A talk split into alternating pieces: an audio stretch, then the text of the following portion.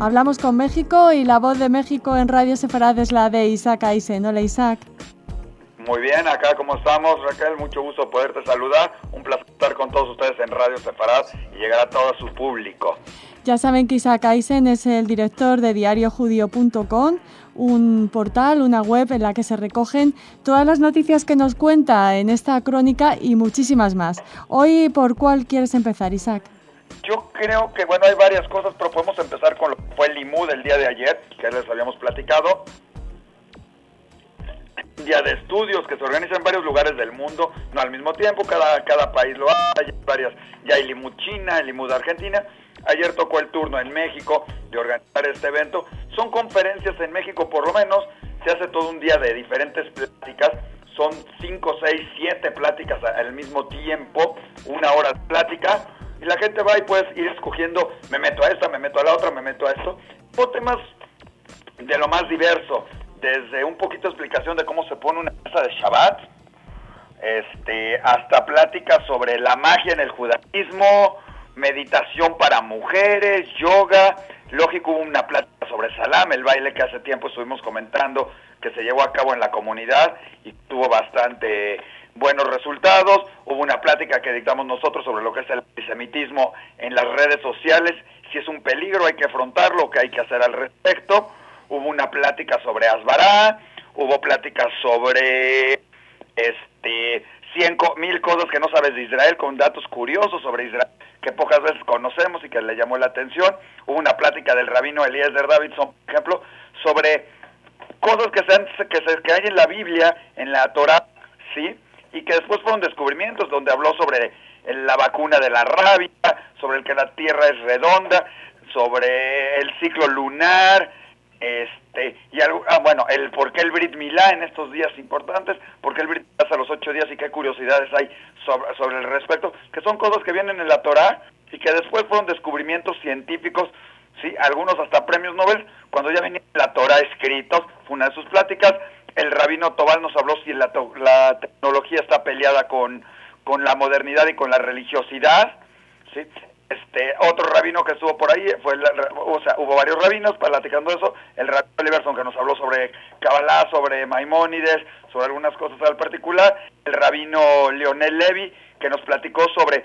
la frase muy conocida, Dios es mi pastor, que se ha vuelto una frase menos judía y más de otras religiones, pero cuando salió de un salmo judío y debería estar dentro de lo que es el judaísmo, donde también Dios es nuestro pastor, por decirlo de alguna manera, y entonces vuelve muy interesante toda la plática del rabino Leonel Levy. Vino una sobreviviente del gueto de Cracovia que nos platicó su vida antes, durante eh, eh, lo que fue la guerra y después de la misma y cómo tuvo que ser y vivir como cristiana para no morir como judía digamos que podríamos determinarlo así como su frase, y, del, y nos platicaron también del fondo de ayuda que hay acá en México, para los sobrevivientes del holocausto, pero también hubo pláticas sobre tecnología en internet y cómo acoplarnos a esa a esas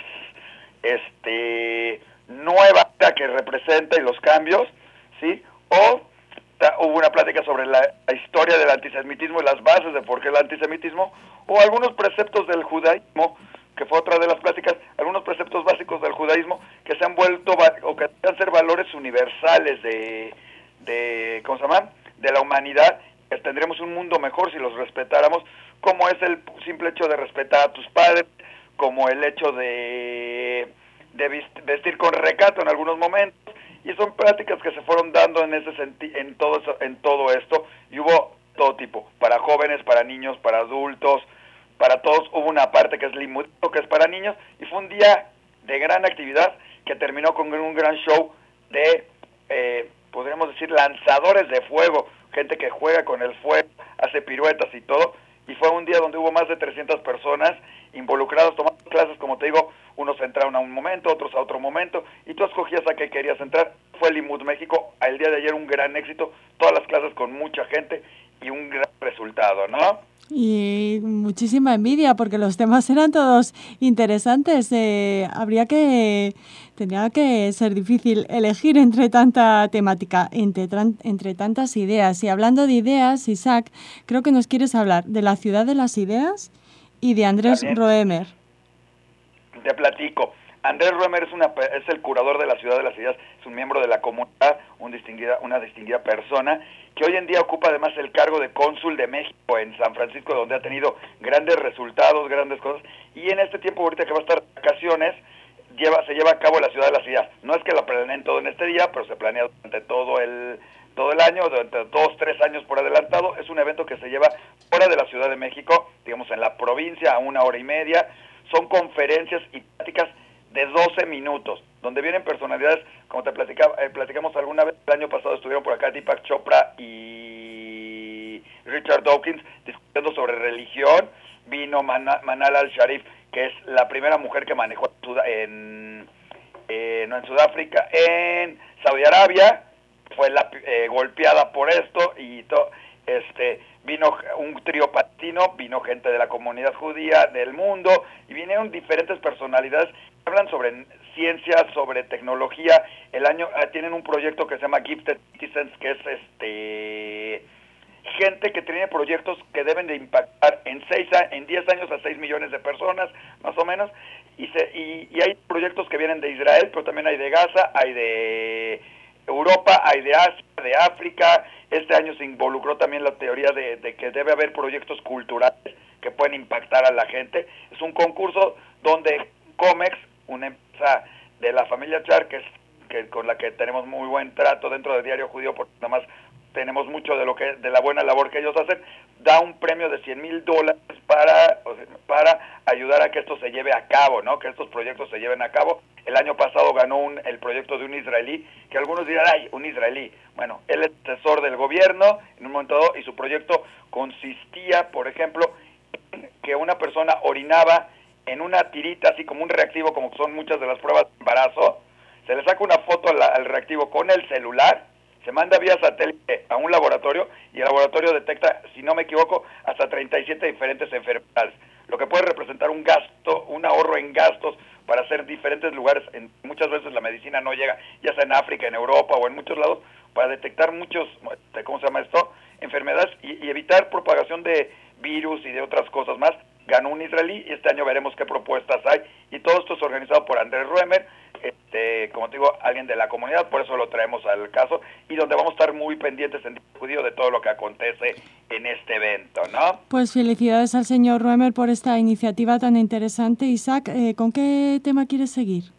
Dentro de todas las ideas y dentro de todo esto, déjame platicarte que se, se presentó también la revista Camarad. La revista Camarad Digital es un proyecto que hace la gente que toma en Yad Vashem, tú sabes, Yad Vashem es un museo del holocausto muy conocido en Israel, el famoso tal vez conocido en este sentido y que se ha abocado a todo lo que es la remembranza y el, recordar lo que fue el holocausto. Dentro de eso tiene cursos para gente que quiere prepararse para saber más sobre el holocausto o difundir el holocausto, son los más y dentro de cada uno de ellos hacen un proyecto. El año pasado presentamos, se presentó lo que era la idea del proyecto Camarad y este año ya se presentó. ¿Pero qué es Camarad? en el gueto de Cracovia, curiosamente, este, de Teresin, perdón, de Teresin, Checoslovaquia, este, hubo un grupo de niños entre 12 y 14, 15 años, escribieron una revista semanal con artículos de muy alto nivel, pero cada semana sacaban el artículo, lo escribían a mano en una revista, la mandaban entre la gente, eran 12 niños, que hacían esta revista. Llegaron hasta el número 22 de la revista hasta que fueron deportados y no se supo más de ellos, más que de uno de ellos que se salvó. La idea de Camarad fue retomar parte de estos artículos, más con niños y jóvenes de las escuelas de la Red Judía de México y hacer el número 23 y posteriormente el 24 y darle una continuidad a la labor que estos niños hacían, son niños de dos años, hacían para narrar un poco lo que era la historia de su vida en el gueto, pero también lo que las historias y aventuras de los niños, ¿no? Y cómo veían el gueto y qué no veían, y cómo se veían ellos como niños. Y esto es lo que hizo el proyecto Cámaras 23, que además es una aplicación y una página de internet donde cualquiera en el mundo lo puede bajar, ver, leer los artículos, tanto la primera selección de artículos que se hicieron de los primeros 22 números, hasta lo que es los nuevos artículos que escribieron niños de lo que son 17, 16, 15 años de las escuelas judías de México, integrando este proyecto que es Cámaras 23, bastante interesante y que será una nueva manera también de difundir lo que fue el holocausto y hacerlo más interactivo porque además la aplicación y la para celulares y todo te permite hacer cosas, jugar casi casi con esto, rellenar, comentar y hacer muchos detalles más y de una manera muy interactiva y ese es el proyecto que llevaron a cabo la gente de Yad Vashem con los Masvirim en México. Muy una iniciativa preciosa, darle continuidad a esa revista tan especial, Isaac. La verdad es que es muy emotivo lo que nos has contado. Eh, ¿Tienes más temas para nosotros? Claro. Bueno, primero déjame comentarte que gran parte de las pláticas de Limud las vas a poder oír en diariojudío.com o por lo menos entrevistas y diferentes aspectos de estas pláticas para que la gente se vaya escuchando, se van a ir subiendo poco a poco porque subir 7 por 5 por 6, 40, 50 pláticas de un jalón, sería para todo el mundo como que muy pesado para alcanzar a verlas. Iremos subiéndolas para compartirlas con tu gente. Lo mismo iremos haciendo con los temas más interesantes que sucedan en este la ciudad de las ideas. Por ejemplo, también pueden escuchar, por ahí tenemos una entrevista con un rabino que el año pasado estuvo hablando sobre monogamía y poligamía en un debate, pero la gente lo puede poder oír en diariojudío.com y seguramente también a través del, del enlace de radio de Radio Sefarad hacia diariojudío.com para que la gente lo pueda estar viendo ese link y estarlo escuchando. Y lo mismo iremos sucediendo y también pueden ver todo lo que es el proyecto Camarad, cómo funciona, cómo funciona la revista y escuchar un poco los, lo que escribieron los niños de México leyendo estas cartas que les escribieron. Una de ellas es una carta de uno de los niños escribiéndole al líder de la revista, diciéndole cómo le hubiera gustado conocerlo y cómo sería el mundo, cómo es el mundo hoy. Le platica cómo es el mundo hoy ¿sí? y si se lo podría imaginar. Entrando dentro de esto de las mismas prepas, para que tengas esta semana hay varias cosas dentro de las escuelas, ya que estamos hablando de las escuelas. Uno son los juegos interescolares, ya sabes, cada año se, se, van llevando en diferentes fechas los juegos entre la red educativa judía, entre las diferentes escuelas. Esta semana tocará lo que son las este, el atletismo, competencias de atletismo, donde se compite el lanzamiento de bat, carreras, eh, todo en un ambiente sano donde la idea es que los niños convivan, compartan, tratando de enseñarle a los papás que lo importante no es nada más ganar, sino que convivir, encontrarte a la gente de la comunidad, platicar y todo esto dentro del Centro Deportivo Israelita, la casa de todos, donde ya sabemos que se llevan muchas actividades y esta es una de las partes interesantes que son los juegos deportivos interescolares para que se para, para convivir entre los niños. Y ya que hablamos de vivir también entre los jóvenes, hay dos, bueno, hay varias actividades. Uno es, es los jóvenes de tercero, de tercero preparatorio 18 segundo, primero, que es la parte,